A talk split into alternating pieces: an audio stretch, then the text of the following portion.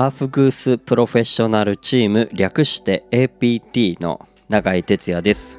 本日もお聴きいただきまして本当にありがとうございます。サウナ室で熱した石にアロマ水をかけて発生させた蒸気をタオルで仰いだり風を送るアーフグースというパフォーマンス。日本では熱波師と呼ばれておりますが、えー、そんな仕事をしております。この配信ではサウナロウリュアーフグースの話を、えー、私永井哲也が自由気ままにおしゃべりしておりますのでよかったらお付き合いください。えー、もうあっという間に10月も、えー、後半に入ってもうすぐ11月になって。うん。なんか気づけば早くもなんか今年が、えー、終わっていきそうな感じを今ひしひしと感じておりますが、えー、なんといってもねあの今年の最初の僕個人的な目標っていうかうーんね考えてたのがですね、えー、東北のサウナでハーフグスがしたいなと、えー、考えてはいたんですがうんこの感じだとどうだろうなかなか難しいのかなんか土壇場でなんかできそうなのかうん、ちょっとわかんないところがあるんですが、えー、緊急事態宣言もね、明けて、うん、少しずつこう緩和されてきてですね、えー、やっぱりちょっと東北のサウナを、まあ僕がアフグースするというよりかは僕個人的にこう楽しみたいななんて思ってはいてですね、まあちょうど工事に入ったり、うちのお店も工事に入ったりしてまあちょっとお休みとかもあったりするので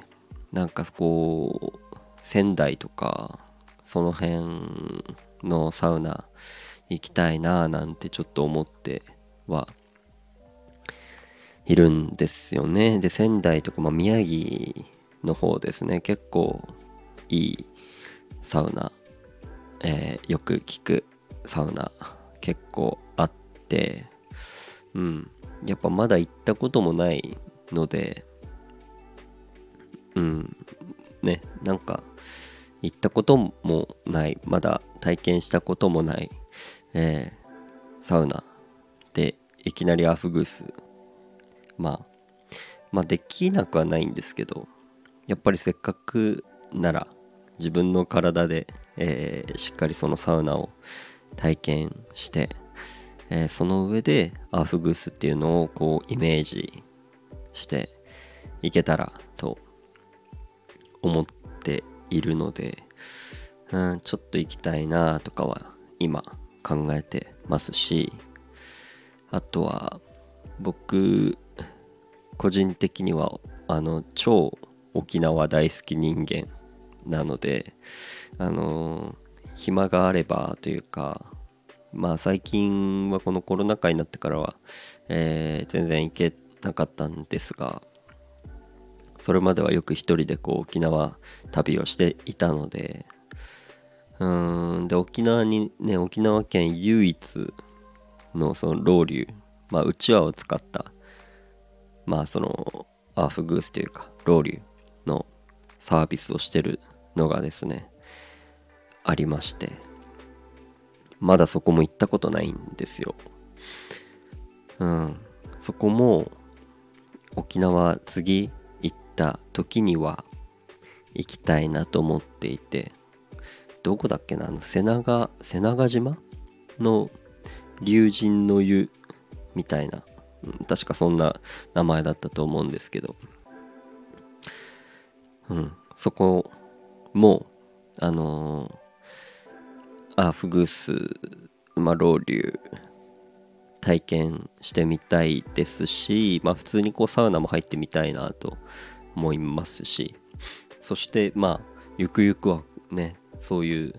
大好きな場所でアーフグースをするっていうのはなんかこう一つまあ今年からまあ今年も終わっちゃうのでまあこう来年とかにこう目標というか夢でやっていきたいなとは、え、思ってます。まあこういう配信ラジオ配信でなんかこう言霊じゃないですけどうんなんかこう口にして日頃から自分の目標だったり、えー、夢っていうのをまあ少しずつこう口にしてですねいくとなんか言霊って僕はなんかあるんじゃないかなと思ってますしうんなんか今までもそういう形で少しずつ、えー、夢だったり目標をこう達成してきて、まあ、叶えてきたっていうのもあるのでうん。なんかこれからもなんかやりたいこととかまあ素直に、えー、なんかこうわがままみたいな感じで捉えられないぐらいに、えー、口にしていきたいなと、えー、思っておりますので、え聞いてくださる方、まあ、あのそのつもりで、えお付き合いいただけたらなと、え思っております、えなので僕が今思ってるのはまずは東北でアーフグスをしたい。そして自分の生まれた青森でアーフグスしたい。プラス僕の大好きな沖縄でアーフグスしたい。もうこれをね、あのー、今年の、今年のというか、えー、その今年いっぱいと、あと来年、あの、なんかことがあるたびに、